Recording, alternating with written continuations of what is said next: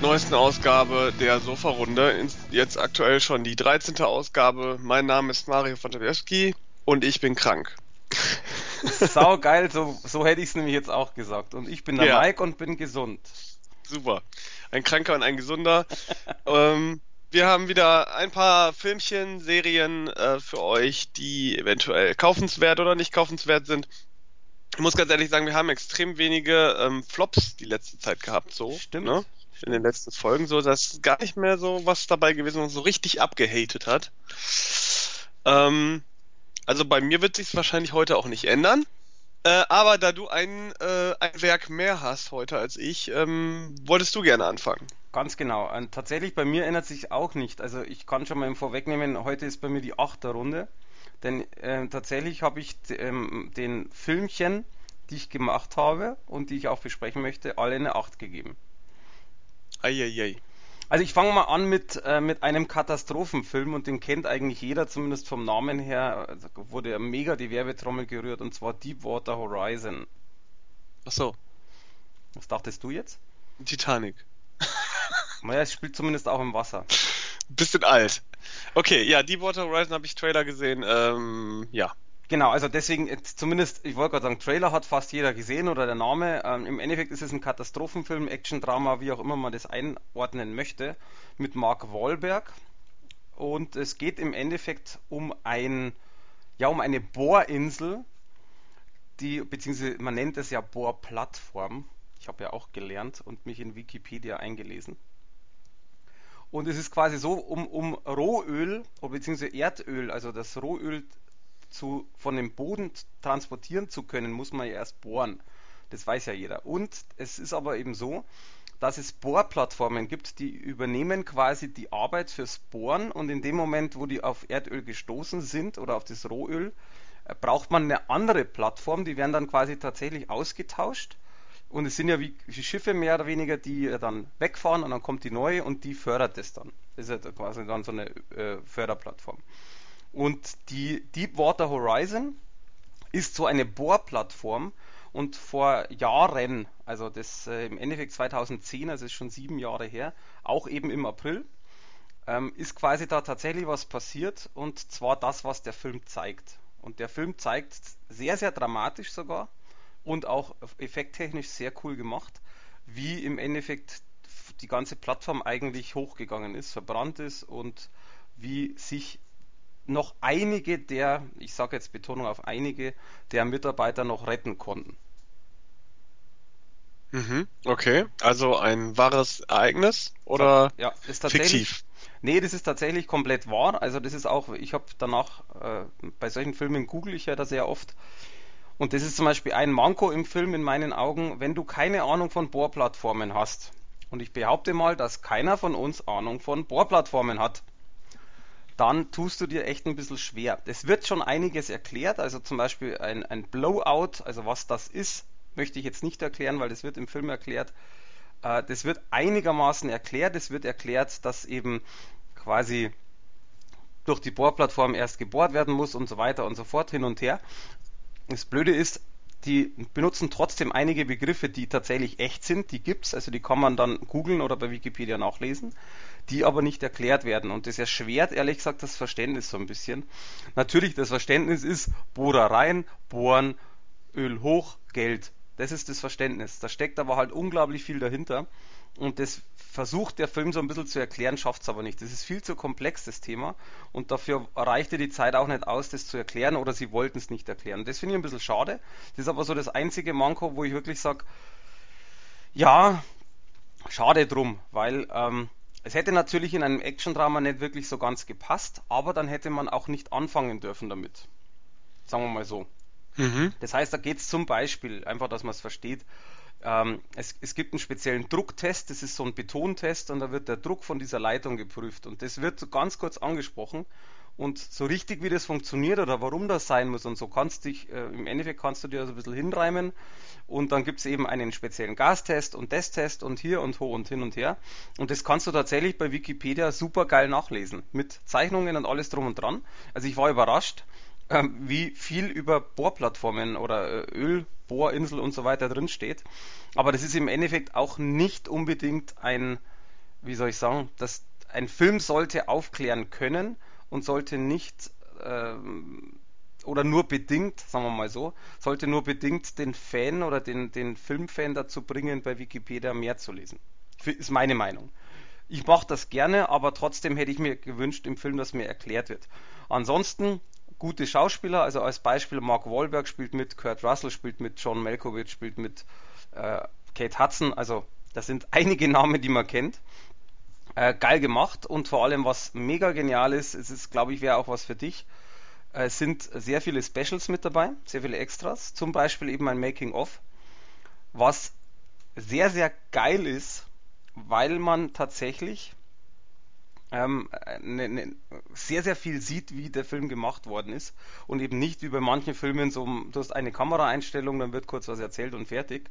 Und da ist es zum Beispiel so, dass die, und das fand ich sehr, sehr interessant, die zeigen, die, wie sie die Effekte gemacht haben. Also wie zum Beispiel die Bordplattform wirklich explodiert, wie das brennt, äh, wie das Öl hochspritzt auf die ganzen äh, Mitarbeiter quasi oder beziehungsweise auf die Schauspieler. Und das sieht teilweise, wenn du das Making-of bzw. Behind-the-Scenes-Video siehst, lachst du drüber. Das ist kein Scheiß. Du kommst dir vor wie in den 80er Jahren, wo irgendwie mit Puppen gespielt wird. Äh, ist da nicht der Fall, die sind schon alle da. Nur, das ist tatsächlich so, dass die äh, von dieser äh, Ölplattform Teile nachgebaut haben und dann haben sie eine ganz Mini-Explosion, dass die Schauspieler halt wussten, aha, da explodiert's. Und dann strömen die weg und das war so ein China-Böller, so ungefähr. Und dann wurde halt das digital dann natürlich einbearbeitet. Und es sieht halt sehr witzig aus, weil wenn du den Film als erster anschaust und gleich danach die Extras, teilweise werden die Extras auch im Film ein bisschen verglichen, dann äh, ist es mehr amüsant, äh, wenn du wirklich siehst am Set, wie armselig das eigentlich ausgeschaut hat, aber natürlich zweckmäßig und wie das dann im Film selber durch die Effekte aussieht. Ja. Das nennt man äh, Filmkunst. Absolut. Und das wurde auch verdammt gut gemacht. Also es wird sogar, und das finde ich sehr, sehr interessant, weil es wird sogar erklärt, warum das so war. Das heißt, sie haben erklärt, sie haben jetzt das und das gemacht. Also von mir ist da hinten eine Explosion, dass die Schauspieler wissen, bla bla. Die haben dann zum Beispiel haben sie die ähm, wenn du bohrst quasi, dann gibt's, dann ist ja der Druck auf dieser Leitung und ähm, das hat ja jeder schon mal gesehen, dass dann das Öl oben rausspritzt. Das geht aber da schief, also dieses, dieser Test quasi läuft schief und dann werden die ganzen Mitarbeiter komplett voller Öl. Und das sieht sehr, sehr lustig aus, weil da siehst du halt dann den Kameramann und die, die komplette Crew mit äh, Regenanzügen. Die Kamera ist von vorne bis hinten natürlich bedeckt und dann spritzt da quasi Wasser raus. Und also so dreckiges Wasser raus. Und das soll ja noch kein Öl darstellen, sondern die, die Vorform, also quasi was aus dem Meer dreckiges Wasser rausströmt. Und dann erklären die halt tatsächlich, dass sie da noch digital nachgearbeitet haben und bei Explosionen, dass sie nur den äh, Special Effect Makern gezeigt haben, wo es explodieren soll und teilweise in welcher Form. Und dann wurde das, also es ist sehr, sehr interessant. Ähm, Im Grunde genommen, aber jetzt zurück kurz zum Film. 8 von 10 habe ich schon gesagt. Ich finde den Film generell sehr, sehr gut. Er ist echt sehr gut gemacht. Es ist äh, im Endeffekt ja kein Actioner in dem Fall, sondern tatsächlich ein Action-Drama.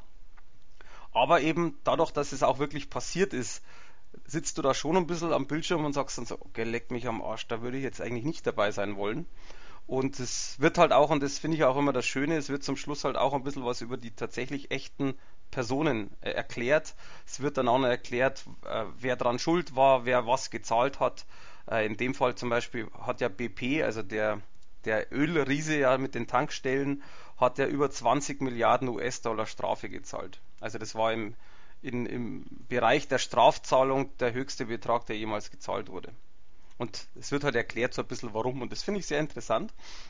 Deswegen, wer so auf, auf Actionfilme steht, die natürlich Richtung Katastrophenfilme, Dra Drama gehen, auf alle Fälle anschauen, man wird es nicht bereuen. Ja, das klingt doch äh, wertvoll. Ich glaube, im Kino lief der gar nicht so gut. Keine Ahnung. Ich kenne ein paar, die haben es im Kino gesehen und die haben auch gesagt, schau dir den an, wenn er kommt. Äh, ich habe aber ehrlich gesagt keine Zahlen äh, gegoogelt, wie der so anlief. Ja, dann sollte man sich ihn spätestens jetzt äh, zulegen. Richtig. Wie es klingt. Ähm, ich habe einen, ja, etwas äh, ganz Neues und etwas ganz Altes. Ich fange mit dem ganz Alten an. ähm, Was ich auch eigentlich nur heute bespreche, eigentlich habe ich glaube, ich habe den ersten Teil schon mal besprochen, ähm, kurz, aber jetzt den zweiten Teil bespreche ich eigentlich nur, weil es dazu auch eine News gibt, die ich dann auch vorziehen werde. Ähm, und zwar habe ich Puppet Master 2 geguckt, einen ja einen einen B-Film ein, die Fortsetzung eines, ähm, ja, eigentlich in, in der Filmbranche schon durchaus als Klassiker angesehenen ähm, kleinen Horrorfilm von, also der Original ist von 1990, soweit ich weiß, und der zweite Teil hier ist von 91. Ähm, ist von der Schmiede Full Moon, wie alle wissen, bin ich großer Fan von denen. Und äh, die es wurde jetzt geschafft von äh, Live und Centurio Entertainment den zweiten Teil, genauso wie damals den ersten Teil vor einigen Monaten endlich vom äh, Index zu holen und äh, jetzt frei zu veröffentlichen. Der zweite Teil ist ab 18 freigegeben, was ich ein bisschen hochgegriffen finde, aber ähm, ja, kann man machen trotzdem. Äh, Puppet Master 2, worum geht's? Also nochmal ganz kurz allgemein. Es geht um um eine Gruppe von Puppen, also in erster Linie geht es dort um viele kleine Puppen, die sind ungefähr so Unterarm, Unterarmlänge von der Größe her. Und die haben alle so kleine Features. Die eine Puppe hat ein Messer als Hand und einen Haken. Die andere Puppe hat einen Bohrer auf dem Kopf. Ähm, eine weitere Puppe äh, kann, ist praktisch so ein Roboter, der Feuer schießen kann und so weiter. Also es sind so kleine Spielzeuge, die unscheinbar wirken, aber zum Leben erweckt werden können durch ein spezielles Serum. Und derjenige, der diese Puppen zum Leben erweckt, kann die dann auch kontrollieren. Also kann denen praktisch sagen, was sie machen sollen. Das sind praktisch so kleine Helfer, Helferlein. Und äh, im ersten Film, im ersten Puppet Master, sind die ja schon in so einem Hotel, äh, in so einem Strandhotel auf äh, die Besucher losgelassen worden. Ähm, sie wurden besiegt und äh, ja und wieder ähm, zum Stillstand verbannt. Und in Teil 2 ähm, dass welcher Teil, also welcher auch in dem äh, in dem Hotel spielt, in dem Teil 1 gespielt hat, äh, passiert im Grunde nochmal dasselbe. Also es kommen einige Forscher des Übernatürlichen in dieses Hotel und äh, entdecken diese Puppen, die allerdings äh, haben in der Zwischenzeit ihren ursprünglichen Meister, der sie erschaffen hat, also der sie auch gebaut hat, ähm, von den Toten wiedererweckt mit dem gleichen Serum, mit dem die Puppen zum Leben erweckt wurden. Und äh, dieser ja halbtote Meister nutzt die Puppen halt, um äh, mit ihnen an die Essenz zu kommen, die man den Menschen aussaugen muss, um dieses Serum zu erschaffen, damit er weitere Puppen und weitere äh, Dinge, unter anderem auch äh, seine verstorbene Ehefrau will er wieder erwecken. Jetzt wird's langsam unglaubwürdig. Ähm, also bis jetzt war es ja noch realistisch, aber. Ja, also, also Puppet Master ist jetzt nicht dafür bekannt, dass es so glaubwürdig ist. Ähm, der dritte Teil spielt dann im, im Zweiten Weltkrieg, also äh, die Serie äh, ist generell sehr äh, trashig. Aber, und das ist der Punkt, die Serie ist extrem sympathisch, also die Puppen sind ganz, ganz toll designt. Die Musik ist super, also wirklich richtig gut. Und die Geschichte ist halt sehr over the top, hat aber Momente, die halt in so eine Chucky-Richtung gehen. Also wer Chucky gerne geguckt hat, der hat auch Spaß an dem Film. Äh, in weiten Teilen ist es teilweise schon brutal. Also es gibt so Situationen, wenn der wenn der, wenn die Puppe ähm, mit dem Bohrer auf dem Kopf äh, da zum Beispiel jemandem in die Stirn reinbohrt oder so, das ist schon ähm, härtere Gangart. Ähm, nach heutigen Maßstäben trotzdem kann man es theoretisch auch ab 16 machen. Aber äh, damals war es schon ein bisschen härter. Und deswegen ist äh, der Großteil der Reihe auch auf dem Index gewesen, inklusive jetzt dem zweiten Teil. Der ist jetzt ungeschnitten erschienen. Von, wie gesagt, äh, Alive und Century Entertainment, ganz normal auf Blu-ray oder auf DVD. Ähm, es gibt Trailer auf der Blu-ray, ähm, Werbespots, ein Behind the Scenes und so weiter. Also nicht viel, aber immerhin etwas. Äh, deutscher Ton ist super, englischer Ton ist auch dabei. Und am wichtigsten natürlich, dass diese Version ungeschnitten ist. und äh, man sich den Film endlich frei kaufen kann. Früher hat man den immer irgendwelche Bootlegs oder irgendwelche teuren Varianten aus Österreich kaufen müssen, die nicht immer besonders gute Qualität hatten, weil sie meistens von irgendeiner Videokassette stammen. Und diesmal hat man den dann auch in HD zur Verfügung. Ich kann es nur empfehlen. Also es ist wirklich, wirklich was für Leute, die B-Movies mögen, die äh, so kleine Filme mögen, die diese Puppenhorror-Geschichte äh, daran Spaß haben. Wer zum Beispiel den Krampus ganz toll fand, den, den Horrorfilm von vor ähm, über einem Jahr, diesen Weihnachtshorrorfilm, wer das gut. zum Beispiel toll fand, der ist bei Puppet Master auf jeden Fall total richtig, weil daher kommt diese ganze, diese ganze Art von Film her. Ja, cool. Und ähm, von Puppet Master gibt es inzwischen über zehn Teile, ich glaube sogar 13 Filme äh, gibt es davon inzwischen. Äh, darunter waren dann auch Filme wie ein, ein TV-Film, also so ein TV, ähm, wie nennt man das? Äh, sowas wie Alien vs. Predator, also Puppet Master Puppen gegen andere Puppen aus einer anderen Filmreihe. Und äh, noch viele andere Teile, die hoffentlich auch äh, alle noch irgendwie ähm, neu erscheinen in Deutschland. Was es jetzt aber auch bald geben wird, ist ein Remake, beziehungsweise eher ein Reboot von Puppet Master. Und ähm, da freue ich mich sehr drauf, dass es jetzt auch diese äh, News, die ich ähm, direkt mit dieser Kritik verbinde. Und zwar wird gerade in Amerika ein Film gedreht, Puppet Master The Littlest Reich, heißt das äh, mit Untertitel. ähm, ich glaube, der die, die Tagline war irgendwie World War 3 starts on your toy shelf. Ähm, weil die Puppen haben halt in der Reihe eine Verbindung zum Zweiten Weltkrieg. Und zwar ähm, kann ich ja mal ganz, ganz kurz erzählen, wo wir gerade schon mal dabei sind. Äh, der äh, Meister, der die Puppen erschaffen hat, der André Toulon, der eigentlich auch gar kein Böser ist, äh, sondern die Puppen einfach nur zur Belustigung der Menschen erschaffen hat, ähm, der war Jude im Dritten Reich und äh, wurde von den Nazis verfolgt und hat diese Puppen dann auch eingesetzt, um sich gegen die Nazis zu wehren. Und äh, im dritten Teil zum Beispiel wird das äh, ausführlich gezeigt, mit welchen Puppen er dagegen die Nazis angeht. Und die Nazis wollen halt auch dieses Serum haben, mit dem man äh, Puppen zum Leben erweckt, Menschen zum Leben erweckt und so weiter. Und äh, ja, ich denke mal, in diesem Kontext wird dann auch das Reboot vielleicht äh, stattfinden. Also es spielt nicht zum zweiten im, im äh, Zweiten Weltkrieg, aber es wird eine Verbindung dahin haben, weil die Puppen das nun mal haben.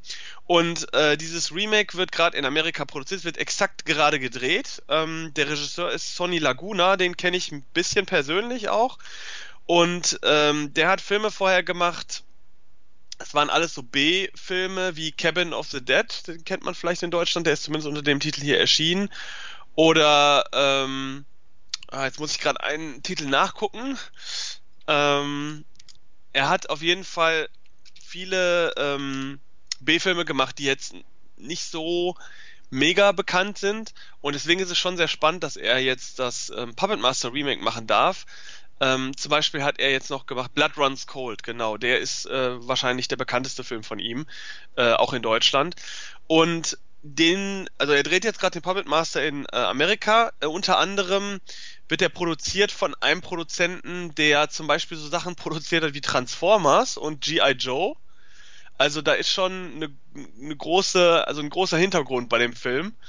Und äh, das Drehbuch wurde geschrieben von dem Typen, der das Drehbuch von Bone Tomahawk geschrieben hat. Der Film ist ja relativ neu, den kennt man vielleicht auch, so ein, so ein Western-Horrorfilm. Ähm, also da sind auf jeden Fall große, fähige Leute am Werk. Und äh, Full Moon ist eher nur so eine so Mitproduzent. Also da entwickelt sich wohl ein Film, der abseits dieser 13-teiligen Reihe schon ein größeres Publikum anpeilt. Und da freue ich mich sehr drauf. Und wer die Ursprünge jetzt gerne nachholen will, kann sich, wie gesagt, Teil 1 und 2 jetzt auch auf frei auf Blu-ray kaufen. Das war jetzt Teil 2, den ich besprochen habe und äh, sollte es vielleicht machen, denn ich denke mal, das Remake, wann wird es kommen? Wahrscheinlich Mitte nächsten Jahres oder so und dann äh, sollte man vorbereitet sein. Ich bin's auf jeden Fall. Ich kenne sie nämlich alle. Also ich habe jetzt gerade, ich wollte den Film ja auch, äh, falls du dich erinnern kannst, aber ich habe äh, den ja dir überlassen, beziehungsweise hab, ich glaube, ich habe mich gar nicht eingetragen, weil ich ja tatsächlich so ein Chucky-Fan bin. Und äh, Puppet Master überhaupt gar nicht kenne, aber ich habe mir schon notiert, dass ich den auf alle Fälle mal irgendwie ausleihe oder mal anschaue. Ja, kauft ihr den ruhig, weil die lohnen sich wirklich. Also das sind wirklich Filme. Äh, kauft ihr den ersten, den sollte man sowieso kennen. Also der ist, der ist so ein Klassiker. Ich kann dir aber auch sagen, dass es die Filme ähm, gibt es auch bei YouTube äh, teilweise ähm, auch zu finden. Ähm, so Anbieter wie Netzkino. Nee, will Äh, ich gar nicht. Brauchst gar nicht weiter quatschen. Ich will sowas äh, als Blu-ray angucken, doch nicht auf YouTube. Das ist doch doof. ja gut, man, es gibt natürlich auch Möglichkeiten, wie man das in HD auf dem Fernseher gucken kann. Nein, natürlich, Aber aber du, ich habe zum Beispiel Amazon ähm, äh, quasi dieses Love-Film DVD-Verleih und ich gucke da gerade und die sind tatsächlich lustigerweise Puppet Master 3 ist drin, Puppet Master 4, 5, 2, äh, Retro Puppet Master, zwar alle auf DVD jetzt in dem Fall und tatsächlich Puppet Master versus Demonic Toys, ist ja lustig. Ja, da musst du aber aufpassen, äh, zum Beispiel Puppet Master 3 ist eine geschnittene Fassung.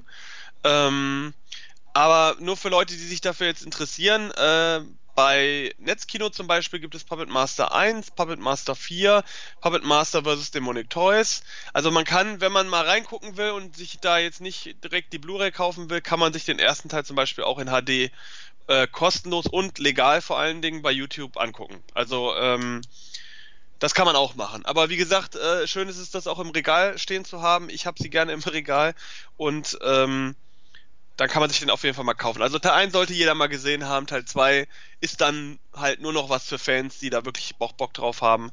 Äh, die können dann auch Teil 2 gucken. Aber die Geschichten haben eigentlich auch miteinander, sind die nicht verbunden, sondern sind meistens immer einzelne Geschichten. Also selbst wenn mal jemand, keine Ahnung, Teil 2 einfach geschenkt bekommt oder so, dann kann er den äh, auch äh, schauen. Ja. Ja, bin ich mal gespannt. Also wie gesagt, es steht bei mir auf der Flagge auf alle Fälle. Jetzt, äh, da du jetzt ja äh, von Puppet Master gesprochen hast, von dem alten Film, äh, gehe jetzt ich auch mal äh, zurück durch die Zeit und werde auch den alten Film besprechen. Und zwar, ähm, lustigerweise, der Titel heißt auch so, oder beziehungsweise ist ein bisschen ähnlich, und zwar Bill und Teds verrückte Reise durch die Zeit. Den, glaube ich, kennt irgendwie jeder. Ja, zumindest vom Titel kennt man den, ne? Hast du den nicht gesehen? Nö, also nö. Mann. Das sind alles Filme, ich, das sind alles so Filme, die mich nicht so interessieren. Also äh, ich bin tatsächlich, wie viele wissen, nicht derjenige, der sich für die, ähm, für diese, ja, Massenfilme, für diese großen, bekannten Dinger so interessiert. Ich bin eher so der B-Movie-Mensch und deswegen kannst du mich damit nicht so locken. Nein, nein, ist ja auch nicht schlimm. Aber ähm, wie ich gerade sagte, also Bill und Ted Excellent Adventure, wie es auf Englisch heißt, den kennt, glaube ich, jeder, zumindest, wie gesagt, schon mal gehört. Ja, sicher, das auf Äh, jeden Fall. es ist ein nach wie vor immer noch witziger Film, der, der ist ja 1989 erschienen, also schon lange, lange her. Und den gibt es tatsächlich jetzt auf Blu-ray von Studiokanal, kam Ende des Jahres raus. Lustigerweise habe ich das selber gar nicht gewusst und habe irgendwo in einem Filmforum, wo ich bin, äh, hat es einer gepostet, der guckt den jetzt auf Blu-ray. Und ich so, hä? Und mal kurz nachgeguckt und dann habe ich den halt auch nochmal bestellt, weil erstens will ich den haben und zweitens fand ich den einfach geil. Äh, ich denke mal auch tatsächlich, dass diesen Start durchaus äh, mehrere Leute verpasst haben und da kann man das jetzt natürlich nachholen. Kurz, worum geht's? Es ist relativ easy. Das ist ein Film, der, ja, es ist so eine Komödie, der im Endeffekt so ein bisschen äh, in, an dieses Zeitreise-Genre, oder nein, nicht Genre, sondern an diesen Zeitreise-Hype so ein bisschen angeknüpft hat. Also Zurück in die Zukunft war ja 1985 und es gab ja da einige äh, Filme, auch Actionfilme, so mit Zeitreisen. Und der passt da halt genau rein. Also das heißt Science-Fiction-Komödie. Äh, Keanu Reeves spielt die Hauptrolle zusammen mit einem, äh, ich glaube Alex Winter heißt der Kerl, den kennt irgendwie kein Schwein. Äh, lustigerweise, ich habe da mal gegoogelt, was der macht. Und ähm, das ist so, dass der danach äh, für äh, MTV zum Beispiel eine Comedy-Serie produziert hat. Nach diesem Film. Das heißt, für ihn war äh, Bill und Ted's verrückte Reise auch ein Sprungbrett, aber eben nicht als Schauspieler. Aber sag mal, du hast es so in letzter Zeit mit Keanu Reeves Filmen, kann das sein? Ja, da kann ich nichts dafür, dass der mitspielt, aber das ist ohne Scheiß, jetzt mal ernsthaft, wenn du den irgendwo sehen kannst, äh, ähm, sei es drum auch auf ähm, YouTube oder ist mir scheißegal, guck dir nur mal da tatsächlich die ersten 10 Minuten an. Es geht mir nicht um die 10 Minuten in dem Sinn, sondern guck dir Keanu Reeves an. Das ist sowas von geil, wie der aussieht alleine schon. Und ähm, der hat, das habe ich im Artikel auch geschrieben, das ist echt schwer zu erklären, der hat so ein, äh, ja, äh, weiß nicht, Was wie ich das erklären jetzt? soll. Ja, das ist so, der hat mit seinem, mit seinem Haarschnitt äh, so einen Gang drauf, so einen Gang wie ein Affe irgendwie und, und dann schüttelt er so mit dem Kopf. Also das ist ja absichtlich. Ähm, äh, und ähm, also das heißt, diese, diese, diese Gangart und diese Frisur ähm, sind einfach schon ein Lacher wert. So. Es, es, das ist einfach total cool. Ich habe ich hab da auch, nach wie vor konnte ich herzlich drüber lachen. Worum geht's? Relativ easy. Die zwei, also Bill S. Preston und Ted Logan, also das sind die zwei Bill und Ted, die äh, sind quasi Teenager, haben eine eigene Band, können aber nicht spielen, haben nur Gitarren und einen Verstärker und machen dann, also haben halt überhaupt gar keinen Plan von Musik.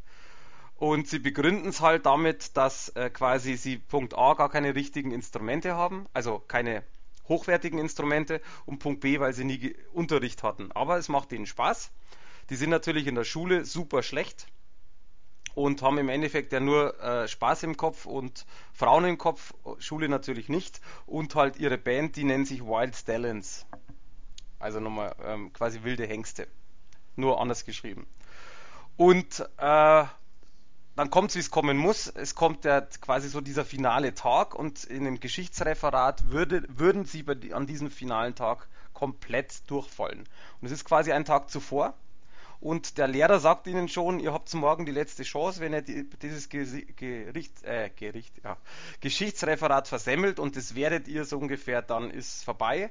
Und für den ähm, für den Ted, also für den Keanu Reeves, wäre es halt schlimm, weil sein Dad nämlich Polizist ist und der würde ihn an eine Militärakademie nach Alaska schicken. Aha, Also okay. schon mal Wie das ja so üblich ist, dass immer irgendwelche Kids in Amerika ganz zu genau. irgendwelchen Militär Militärakademien geschickt werden. Und ganz weit weg in die Kälte. Das ist auch irgendwie, das war, glaube ich, auch damals so Standardspruch irgendwie. Und dann geht es eben darum, dass äh, mittendrin, also dieser Tag zuvor, wo er das mitbekommt, landet auf einen, auf, äh, plötzlich der Rufus mit einer Telefonzelle. Also äh, man kennt das auch schon aus anderen Filmen oder einer Serie. Also er landet mit einer Telefonzelle quasi äh, äh, auf einem Platz vor so einer, äh, vor so einem Restaurant und erklärt quasi den beiden, dass die jetzt die Möglichkeit nutzen müssen, mit dieser Telefonzelle durch die Zeit zu reisen äh, und Informationen rauszufinden über ihr Geschichtsreferat. Also eben, sie können zum Beispiel eben zu Abraham Lincoln in die Zeit und können da irgendetwas rausfinden, dass die halt lernen, egal wie. Sie können sonst was machen. Also das ist Oder sie gehen in die Bücherei. Äh, und spielen Gitarre. Wie auch immer. Jedenfalls, das, das, das Amüsante ist, dass die, ähm, die nutzen das natürlich, ist ja logisch, Zeitmaschine, Telefonzelle, voll cool. Und sie reisen halt durch die Zeit und besuchen dann eben die, die verschiedenen Zeiten beziehungsweise die verschiedenen Größen. Also sie besuchen da Genghis Khan, Jeanne d'Arc, Abraham Lincoln, Billy the Kid. Und anstatt halt einfach nur mit denen zu quatschen oder halt die, die Situation zu sehen, nehmen die die alle mit. Das heißt, die nehmen die in die Telefonzelle, gehen quasi dann zurück in die Neuzeit und machen mit den echten Personen dann das Geschichtsreferat. Aha, okay. Also absoluter Schwachsinn natürlich. Und es war auch so, dass äh, viele Kritiker damals auch, äh, ich habe da ein bisschen recherchiert, weil ich das natürlich jetzt nicht mehr weiß, was damals in der Zeitung stand, ähm, die fanden den Film total schlecht, total dämlich, äh, totaler Schwachsinn. Viele haben es andersrum wie ich eben auch gefeiert, weil er einfach so dämlich ist. Der hat ja auch Logiklücken hoch 10, da sind lauter, da ist, da ist eigentlich nur Schmarrn drin in dem Film. Aber genau das macht es aus. Es ist halt einfach eine, eine Feelgood-Komödie, sage ich jetzt mal, mit, mit Science-Fiction-Elementen. Und vor allem war doch ja so, immerhin so erfolgreich, dass zwei Jahre später der zweite Teil kam. Also Mhm, okay. von dem her, wie gesagt, es, er ist sehr albern, er ist nach wie vor ähm, in meinen Augen einfach ein lustiger Film. Wie gesagt, alleine schon Keanu Reeves mit seinem Affengang. Dann sind halt einfach nach wie vor ein paar coole Gags drin, äh, die die Darsteller, also sprich Abraham Lincoln, äh, Billy the Kid und so, die, die sehen auch so aus, wie man sich die Personen tatsächlich vorstellt. Also es ist äh, Sokrates ist dabei zum Beispiel. Es ist halt so ein schöner alter Mann, ähm, weiß mit Gewand in Griechenland, äh, so wie man sich's vorstellt. So typische Klischees im Endeffekt. Billy the Kid, typischer Westernheld, jung. Also so, genau so wird's in, in dem Film eben auch dargestellt. Ja, und im Endeffekt, wie gesagt, witziger Film würde ich nach wie vor auch ähm, Leute empfehlen, die den eben nicht kennen, auch die Keanu Reeves nicht mögen. So Ähm, wie ich. ähm, ja, äh, ja, und deswegen von mir gibt es, wie ich vorher schon angedeutet hatte, auch, es ist ein achter Tag, auch tatsächlich 8 von 10 Punkte qualitativ und das ist auch natürlich noch ein wichtiger Punkt. Qualitativ ist auf alle Fälle, ähm, ist der Film auf alle Fälle sehenswert, weil der HD-Transfer unglaublich gut geworden ist. Also für denjenigen, der den Film noch kennt zu DVD-Zeiten und jetzt das HD-Bild sieht, es ist echt überraschend. Sehr, sehr geil geworden. Deutsche Übersetzung bzw. die deutsche Tonspur ähm, typischerweise natürlich für das Alter sehr frontlastig. frontlastig. Es gab nicht wirklich so viele Effekte. Äh, dummerweise gibt es zum Beispiel auch nur eine Dolby-Spur auf Englisch. Die deutsche Spur ist Stereo. Also zwar DTS, HD Stereo, aber trotz dessen Stereo. Da passiert natürlich nicht wirklich was. Aber es ist generell so, dass der Film natürlich jetzt nicht voller Effekte strotzt. Klar, ist eine Komödie. Deswegen, wer den Film kennt, unbedingt kaufen. Das Warten hat sich gelohnt. Also im Vergleich zur DVD oder zur VHS äh, ist ein Quantensprung. Und dementsprechend, ähm, ja, eine absolute Empfehlung. Mit, mit dem Abschlusssatz, Fans, die kennen, werden es kennen, volle Kanne Hoshi. Okay. Ja, du nicht, ich weiß. Ja, nee, ich nicht. Ja, es liegt aber noch nicht mal so an Keanu Reeves, sondern ich bin generell nicht so, so Komödien aus der 80er ist nicht so mein Gebiet. Dann eher Horror oder Thriller oder äh, Fantasy auch vielleicht. Aber trotzdem, tu dir das ernsthaft, tust dir selber mal an und guck dir da die ersten 10 Minuten. Also Keanu Reeves Gang, das ist einfach, was habe ich gelacht. Das sieht so lustig aus mit den Haaren. Und er spielt halt einfach da voll den, voll den lustigen Idioten. Also das ist wirklich so, das muss man gesehen haben. Also da kann, kannst du mit keinem Film, wo er jetzt danach war, vergleichen. Ja, vor allen Dingen, weil er jetzt auch keine Mimik mehr hat. Die hatte er damals noch. Die hat er vielleicht deswegen damals verloren. Ich weiß es nicht. Mhm. Nun gut, äh, jetzt habe ich was Lustiges.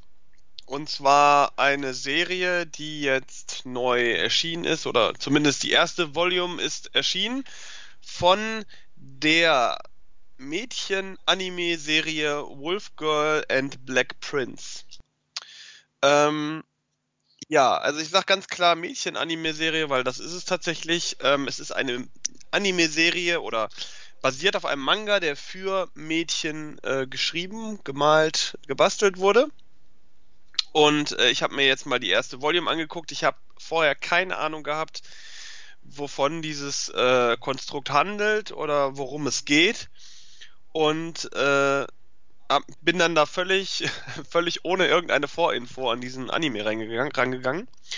Und äh, er ist ab freigegeben ab 12, äh, kommt von Kase und ähm, bietet die ersten vier Folgen auf Blu-ray oder DVD.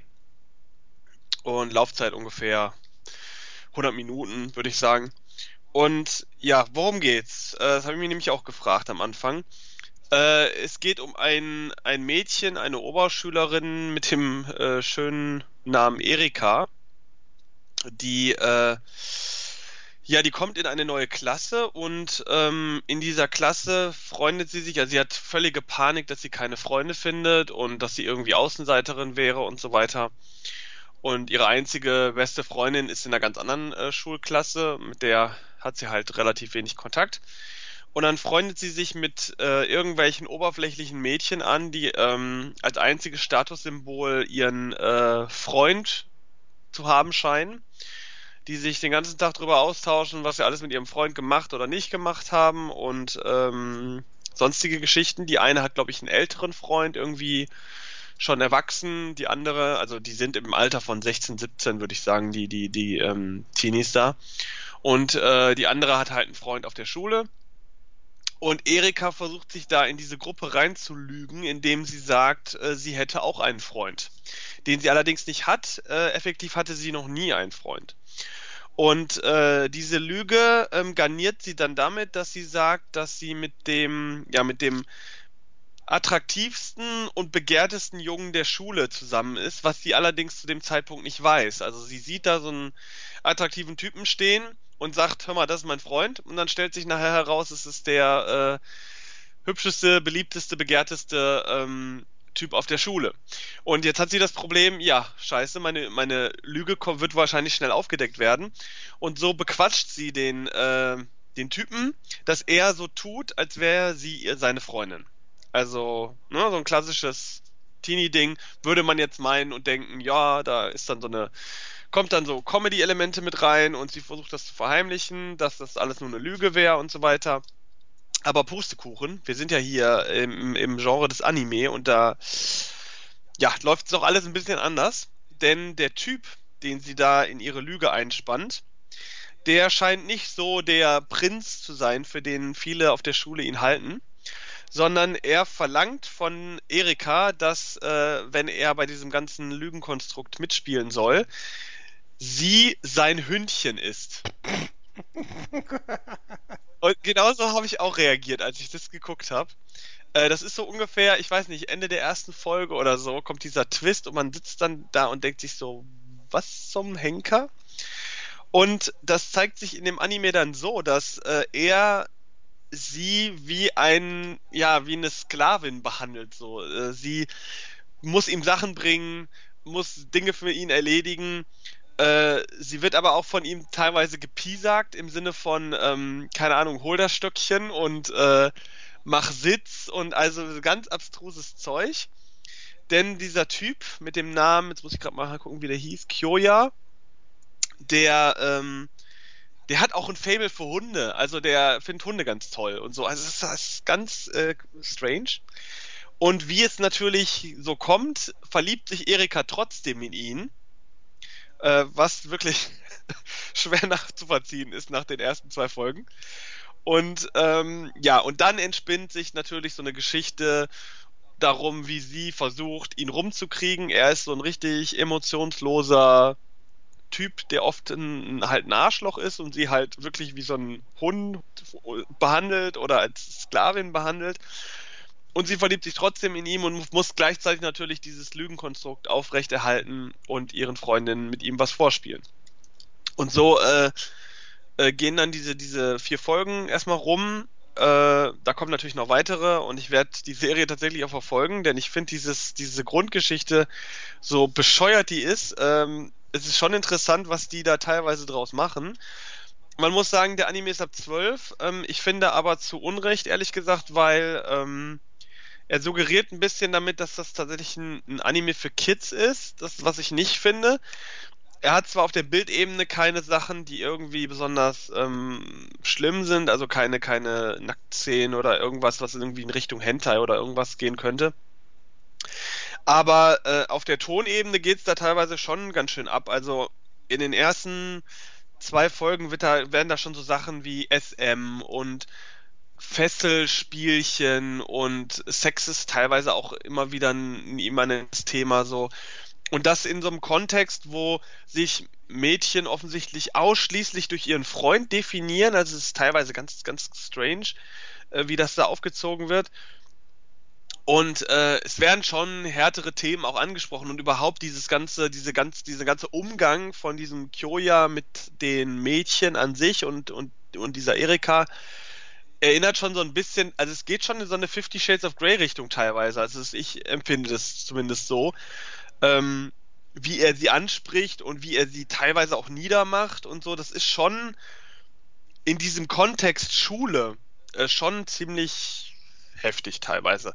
Also vielleicht bin ich da auch nur ein bisschen prüde, aber ich war schon äh, den, nach den ersten zwei, Stu äh, zwei Folgen war ich schon so ein bisschen schockiert, was da so auf einmal äh, geboten wird. Ähm, das normalisiert sich natürlich so, ab der dritten, vierten Folge hat man dieses ganze Konstrukt, äh, nimmt man das halt für, für gesetzt und dann entwickelt sich da halt auch eine typische Teenie-Geschichte. Aber ich äh, würde schon sagen, ist eher was für Jugendliche auf jeden Fall. Ähm, ja, also äh, trotzdem, die Serie ist, hat, hat lustige Momente, ist, ist ganz witzig gemacht, ist auch sehr schön gezeichnet hat jetzt keine Effekte und keine 3D-Animation, was man so von modernen Animes teilweise so kennen, kennen muss, leider. Ist äh, sehr schön klassisch, ist halt so ein klassischer TV-Anime, würde ich auch sagen. Ähm, die Synchronisation ist sehr, sehr gut, finde ich. Ähm, die deutsche Version, äh, die Sprecher sind sehr gut gewählt, die klingen nicht so pseudo-japanisch. Also manchmal hat, man hat ja manchmal oft das Gefühl, Äh, zum Beispiel bei Sailor Moon ist das so gewesen, dass man da Sprecher nimmt, die besonders kindlich klingen, damit man der japanischen Stimme nahe kommt, was, was aber im Deutschen halt völlig lächerlich ist. Und da hat man hier ganz gute Sprecher gefunden, die passen sehr gut. Die Übersetzung ist, äh, soweit ich das jetzt beurteilen kann, sehr, sehr geschickt gemacht. Bleibt weiterhin lustig. Viele lustige Sequenzen, aber wie gesagt, es hat auch so, so Magenumdreher teilweise. Also so Szenen, wo, die man als, besonders als Westler, wo man da schon schlucken muss, wenn man sich so denkt, wow, okay, das ist jetzt so in so einem tendenziell Kinder-Mädchen-Anime, so, so, so wirkt die ganze Ausrichtung trotzdem von dem, von dem Ding, ist schon teilweise ein bisschen, äh, ja, härtere Gangart. Aber wer Bock drauf hat, japanischer Ton ist auch drauf, Untertitel auch, ähm, für die, die das so gucken wollen. Ähm, Bonusmaterial gibt's jetzt eigentlich äh, kein nennenswertes. Äh, das kennt man ja inzwischen von diesen ganzen Anime-DVDs. Ist jetzt selten wirklich viel drauf. Ähm, wer sich das leisten kann und möchte, kann das gerne gucken. Also für, für so ein Mädchen-Anime geht der schon in Ordnung und ist auf jeden Fall interessanter als so diese Standardkost, wo ja meistens dann doch nicht viel passiert. Da habe ich lieber so einen Schockmoment mehr als äh, Standardkost, deswegen ist es eigentlich ganz gut. Kann ich empfehlen. Und die anderen Volumes kommen jetzt auch noch raus. Bin ich gespannt. Ich glaube im, ich glaub, im äh, Rhythmus von anderthalb Monaten oder so kommen die ungefähr. Du wirst ja berichten. Von daher, ja, also ich werde auf jeden Fall, ich werde die auf jeden Fall auch zu Ende machen.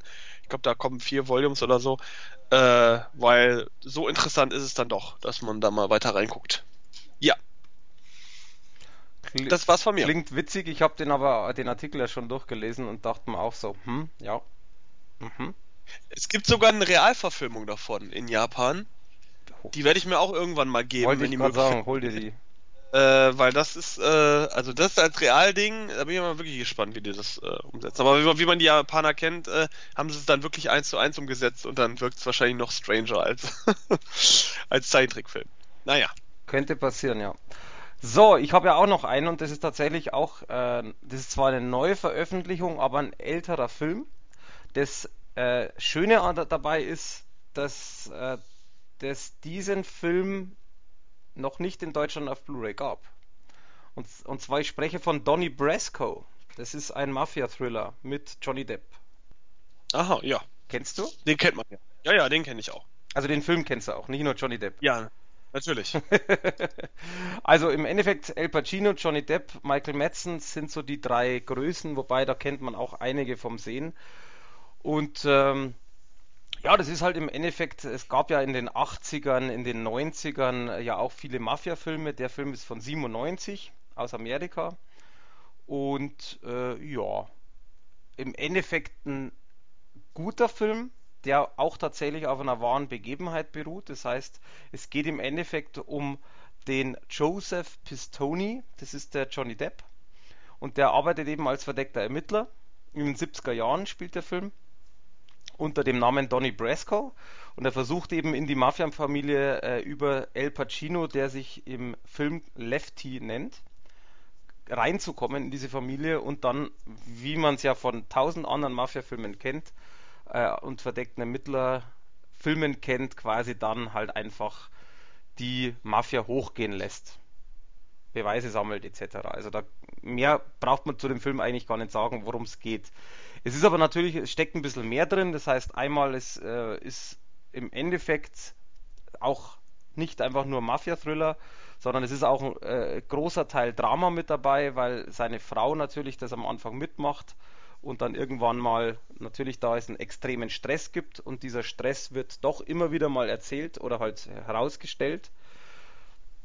Und äh, ja, und im Endeffekt äh, ist das ein sehr solider Film, der tatsächlich, äh, ja, wo, wo man tatsächlich sagen kann, der funktioniert jetzt nach wie vor. Also es gibt ja, wie gesagt, Mafia-Filme auch haufenweise, wobei es ja auch äh, aktuelle Mafia-Serien gibt, die nach wie vor auch sehr, sehr viel Publikum äh, quasi haben und, und auch sehr viele Fans haben. Und äh, deswegen ist natürlich diese Veröffentlichung von einem Film, der im Endeffekt jetzt ja auch schon 20 Jahre auf dem Buckel hat, trotzdem eine schöne Geschichte. Äh, Turbine, heute sage ich es richtig, nicht auf Englisch, mhm. haben den veröffentlicht und zwar als Mediabook momentan. Den gibt es 2000 Stück, ist auch durchnummeriert mit jeweils zwei verschiedene Cover. Also ein Cover ist schwarz. Auch dieses Cover haben wir bekommen. Da sieht man quasi El Pacino und Johnny Depp im Hintergrund und dann ist so ein Spot wie so ein quasi Scheinwerferlicht auf denen und das andere ist weiß, wo man im Hintergrund die Stadt sieht und Johnny Depp vorne drauf. Also das sind halt zwei Cover-Varianten. Ja, das erste ist doch das, das Kinoplakat, soweit ich das äh, weiß. Muss ich gestehen, habe ich nicht geguckt. Kann ich dir jetzt gar nicht beantworten. Also wie gesagt, ich habe das Schwarze bekommen und ich hätte mir auch, wenn ich es wenn ich es mir wünschen hätte können, hätte ich mir auch das Schwarze gewünscht. In dem Fall, weil ich das einfach, ich mag Schwarz, also dunkel viel lieber und ich finde, das passt einfach mit diesem Spot. Und äh, innen drin natürlich, also Standard, ähm, wer, wer von Turbine Medien ein Mediabook hat, der kennt den Inhalt. Und das finde ich halt das Schöne. Es, ich kenne bis jetzt kein Mediabook von Turbine, die, wo sie irgendwo Mist gebaut haben. Das heißt also einmal, wie gesagt, 2000 Stück durchnummeriert mit zwei Cover-Varianten. Das ist schon mal sehr schön für den Fan, der sagen kann, ich will lieber A oder will lieber B. Und 2000 Stück ist auch, und deswegen ist bei vielen Mediabook-Fans ja auch die Durchnummerierung wichtig, weil man kann ja immer sagen, es sind auf 2000 Stück, wobei auch man kann immer sagen, man hat die Nummer 57 und die gibt es zweimal. Also auch das ist kein Garant dafür, dass es so funktioniert in dem Sinn. Aber das Schöne ist einfach, dass Punkt A jetzt der Film da ist in dem Mediabook selber ist natürlich die äh, Fassung, also es sind wieder drei Discs dabei. Auf dem einen ist die Kinofassung und die Langfassung auf Blu-ray. Auf einer DVD ist, sind die Extras und auf einer DVD ist nur die Kinofassung. Die Langfassung selber ist, ich bin mir jetzt nicht mehr ganz sicher, soweit ich mich erinnern kann, 19 oder 20 Minuten länger. Aber, jetzt kommt das Aber, das ist etwas, was ich persönlich immer gar nicht mag, aber in dem Fall geht es nicht anders ähm, mit der englischen Tonspur. Das heißt, es wurden die englischen Szenen reingeschnitten, weil es damals keine Übersetzung gab und man sie jetzt nicht nachübersetzen wollte. Mhm. Ja, das ist ja oft. Das ist leider manchmal ja, so, ne? Ich wollte sagen, ist ja oft der Fall oder, oder was heißt oft immer wieder der Fall. Das ist hier auch der Fall. Und ich muss auch gestehen, ich habe mir die Langfassung nicht angeschaut, sondern nur die normale Kinofassung und habe mir auf DVD aber ein paar geschnittene Szenen angeschaut, die dann natürlich in der Langfassung reingeschnitten sind. Und äh, die Szenen, die ich gesehen habe, ist es zum Beispiel am Anfang sitzen sie äh, quasi in so einem Restaurant und es ist quasi der Erstkontakt von Johnny Depp zu El Pacino. Und da ist einfach das Gespräch viel länger und ehrlich gesagt auch sinnloser. Total irrelevant zum Film. Und da sind halt ein paar Szenen, die einfach den Film aufblähen, aber nicht interessanter machen. Wobei ich jetzt das nicht für die, für die ganze Langfassung sprechen möchte, sondern nur für die äh, Szenen, die ich gesehen habe. Es sind einige und wie gesagt, in 20 Minuten oder 19 Minuten kann natürlich sehr viel passieren. Deswegen will ich auch nicht sagen, dass die äh, Langfassung sinnlos ist. Für mich persönlich war es die, weil ich das mit englischen Szenen reingeschnitten nicht mag. Aber äh, natürlich trotzdem für Fans genial, weil sie beide Fassungen sehen können, beide Fassungen ja auf Blu-ray haben. Und man hat ja keinen Aufpreis und nichts gezahlt. Also diese waren ja dabei. Deswegen ist es natürlich äh, in meinen Augen schon eine sehr, sehr schöne Veröffentlichung. Und was mir an dem Streifen sehr gut gefällt, ist tatsächlich auch das Dramatische. Also sprich, dass es Punkt A, dass es diesen, diesen Pistoni tatsächlich gab, und äh, das Interessante ist, der lebt immer noch. Der lebt allerdings äh, komplett irgendwo, keiner weiß wo. Also es sind diese typischen, äh, wie heißt das schön, diese, ähm, jetzt fällt mir der Name nicht ein. Zeugenschutzprogramm jetzt hat. Äh, quasi er wohnt mit der Familie im Zeugenschutzprogramm. Seitdem, ich habe da auch mal ein bisschen gegoogelt. Und ja, das sowas interessiert mich tatsächlich. Donny Brasco Zeugenschutzprogramm, wo ist er? Google, Suche. Genau, dann kam bei Google Maps so ein Spot äh, und äh, dann habe ich natürlich auch gleich mal Wikileaks. Nein, Spaß beiseite. Ähm, also tatsächlich, ich habe ein bisschen geschaut und, und der lebt noch, der ist da und ähm, deswegen, ich finde es halt schon immer interessant. Natürlich ist es trotzdem für, für einen Zuschauer, man glaubt, die Geschichte war so oder man glaubt es nicht, es nachzuvollziehen, wenn man es nicht von dem Schauspieler, äh, von dem Schauspieler, sag ich, von dem von dem Mensch selber mal gehört hat und auch das kann man faken. Es ist halt immer schwierig, aber es ist auch nichts drin, was unglaubwürdig ist. Da gibt es keine mega, ich sag mal, keine mega Schießerei, wo jetzt irgendwie äh, 5000 Millionen Leute sterben und Kugeln schlucken und sonst was. Das ist tatsächlich bum, bum, bum, tot. Also da ist nichts übertrieben, da ist nichts Hollywood. Und es gibt zum Beispiel eine Szene, wobei ich die jetzt nicht ansprechen möchte, sondern nur indirekt. Das ist eine, eine sehr prägende Szene, die von der Geschichte her sehr prägend ist und auch von der Machart her. Äh, und die ist tatsächlich passiert. Also auch diese Szene kann man googeln zum Beispiel und das ist auch tatsächlich passiert. Nur ein wenig anders. Also wirklich ein wenig anders. Das macht aber keinen Abbruch. Also das ist im Endeffekt nicht schlimm. Und deswegen, von mir gibt es für den Film auch, wie ich es vorher angedeutet habe, nochmal 8 von 10 Punkte, weil ich den Film tatsächlich sehr gut finde, auch wenn ich muss äh, sagen muss, dass er teilweise ein paar Szenen hat, die sehr langweilig sind. Das ist aber natürlich beim, bei dem, bei so einem Drama oder bei so einem, ja, so einem Genre-Mix-Film, wo, wo es auch dramatisch ist, natürlich klar. Die Qualität ist gut. Moment, wieso ist das klar? Weil Drama immer langweilig ist. Nein, nein, nein, aber ähm, beim, beim, ich sag's mal so, ein, ein Drama, 90 Minuten, es ist ja auch kein reinrassiges Drama, muss man dahingestehen, aber ein Drama 90 Minuten oder länger zu machen ohne langweilige Szene ist eigentlich, habe ich noch nie gesehen, ist nicht drin, weil du natürlich für die Charakterzeichnung und so weiter was brauchst und wie gesagt, das zeigt die Langfassung tatsächlich, dass das auch anscheinend den, den Machern sei es jetzt Regisseur, Produzenten, wie auch immer, damals auch nicht gepasst hat und deswegen haben sie ihn auch geschnitten. Ich meine, der Film ist trotzdem in der geschnittenen Version 126 Minuten. Da nochmal 20 Minuten drauf mit langweiligen Szenen. Ich sag's jetzt mal vorsichtig, langweiligen Szenen. Ist halt natürlich eine Nummer.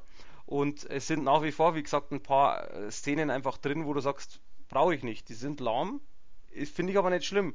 Das ist, das gehört halt einfach nur mal dazu. Der eine sagt bei einem, bei einem Film ist die Charakterentwicklung wichtig, da brauche ich sowas.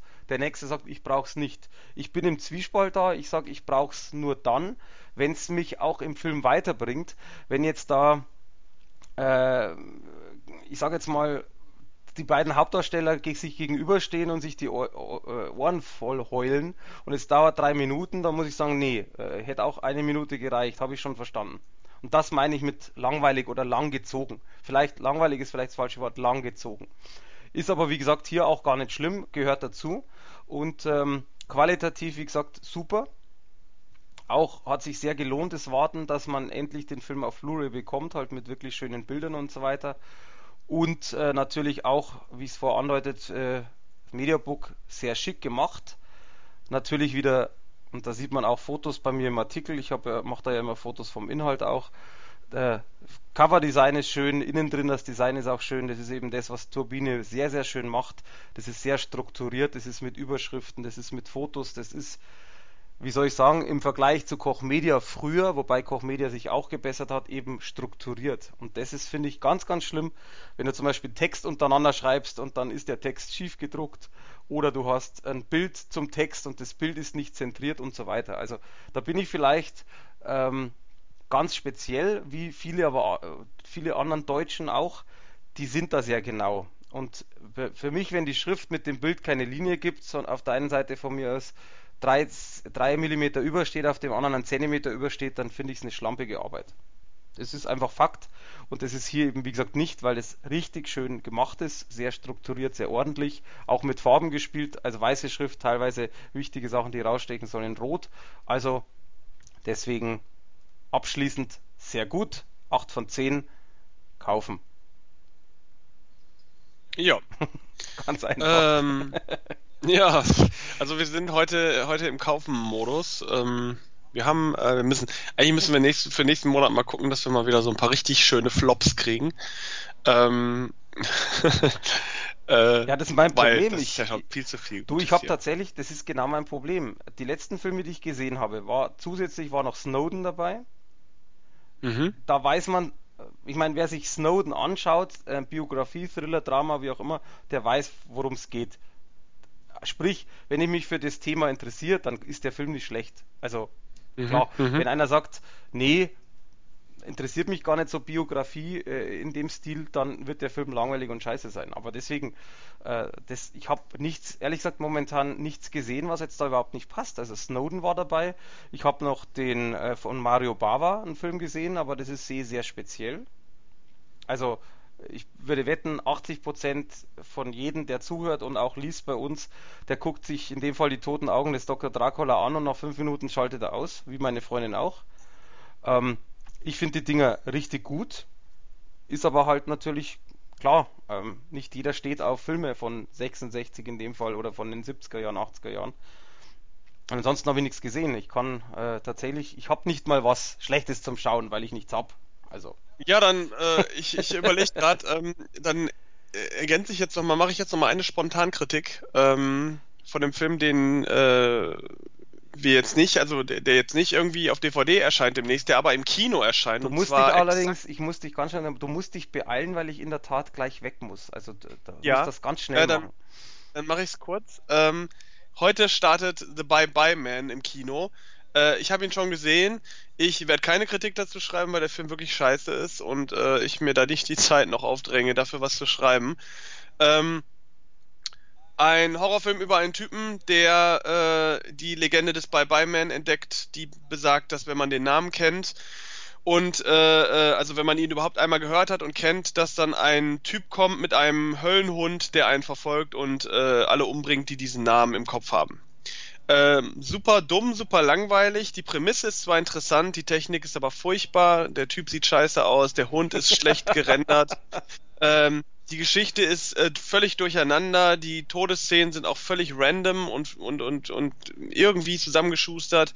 Der Film hat keine wirkliche Atmosphäre, die beste Szene ist eine kleine Dialogszene, die aber nicht weiter verfolgt wird und es sind 90 Minuten, die man vergessen kann. Der Film hat zu Recht bei IMDb, äh, ich glaube 4,0 oder so. Ich hätte ihm irgendwie eine, eine 3 oder sowas gegeben wird gerade viel Werbung für gemacht, auch auf so Kanälen wie von Paranormal Activity oder so.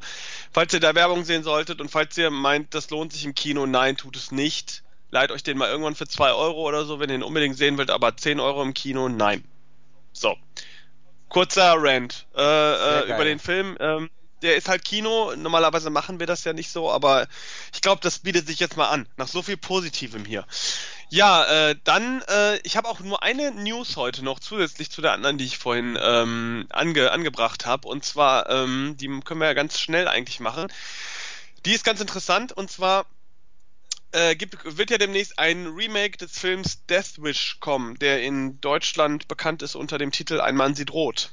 Hast du bestimmt gesehen? Mm, Irgendwann mal. Ja, aber das war viel zu lang her.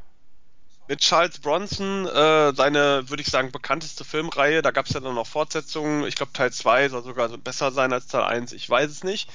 Ich habe den auch mal gesehen, fand es auch ganz gut. Und da kommt jetzt ein Remake, leider von Eli Ross, also vom Regisseur von Hostel und so wahnsinnigen Granaten wie Green Inferno und äh, Knock Knock. Äh, zwei Filme, die ich ja in der Vergangenheit schon äh, niedergeschrieben habe, weil die ganz furchtbar waren. Äh, Green Inferno und besonders Knock Knock mit Keanu Reeves, um nochmal die Verbindung zu finden. Ähm, dieser Herr macht jetzt äh, Death Wish mit Bruce Willis in der Hauptrolle, was ich auch sehr spannend finde, weil Bruce Willis ja in letzter Zeit viel, ja, viele kleine Gastauftritte macht ähm, und viele B-Filme. Entschuldigung. Und äh, ja, der hat jetzt ein R-Rating gekriegt. Heißt, wird eine Runde blutiger, wie man es von Eli Ross kennt, ist eigentlich auch nichts Besonderes. Ähm, aber das ist die News des Tages, denn äh, dieser Film wird offensichtlich wohl ins Kino kommen. Und das heißt dann auch für Bruce Willis wieder, ich bin mal wieder im Kino, ne? Weil äh, mit seinen kleinen Gastauftritten in Expendables und diesen ganzen B-Filmen, die er bisher in der letzten Zeit gemacht hat, wie Extraction und äh, war, war das Extraction? Wo er mitgespielt hat. Äh, muss ich gerade mal selber nachgucken. Genau, Extraction und Marauders hat er mitgespielt. Bei Split hat er eine kleine Rolle gehabt. Und ansonsten Filme, die kein Mensch kennt oder gesehen hat. The Prince habe ich nicht gesehen. Rock the Casper hast du mal gesehen. Halt nichts Besonderes mehr. Der Herr ist leider nicht mehr so im Trend offensichtlich. Und Eli Ross will ihn zurückholen mit Death Wish. Es könnte ihm gelingen, weil die Reihe ja durchaus bekannt und beliebt ist. Und ich könnte mir Bruce Willis ganz gut vorstellen in so einem Rache-Ding, dass das ganz gut funktioniert. Mal, ist ja dann wieder seine Actionwurzel. Äh, willst du das angucken? Bist du da Fan von? Ähm, ich denke mal auf Blu-ray. Kino gehe ich ja nicht mehr, weil ich die Politik einfach nicht mehr unterstütze. Aber da können wir nächstes Mal drüber quatschen. Äh, okay. okay, alles Das dauert jetzt zu lange. Deswegen, ich habe jetzt auch tatsächlich, tatsächlich mal ein bisschen geguckt und ich habe, und das will ich noch als abschließenden Satz sagen, ich habe am 28.03. eine Kritik veröffentlicht. Ähm, das war eine 5 von 10 und das war Bad Santa 2 und ich fand den Film an sich wirklich nur mittelmäßig, obwohl ich mich mega drauf gefreut habe. Äh, deswegen keine super schlechte Kritik, aber eher mittelmäßig, dass wir, dass wir das Ganze mal sehr negativ jetzt beenden. Ja, dass mal die, die Waage wieder hergestellt genau. wird. Es kann ja nicht sein, dass wir hier alles äh, äh, loben. Nee, geht nicht. Dann, äh, dann können wir den Podcast direkt dicht machen. genau. So, dann würde ich sagen, ähm, vielen Dank fürs Zuhören. Bis zum nächsten Mal. Danke, Mario, für die Zeit. Und das nächste genau. Mal muss jeder irgendwie was ganz Schlechtes haben. Ja, das ist die Agenda. so. Auf. Dann, äh, tschüss. Tschüss. Servus.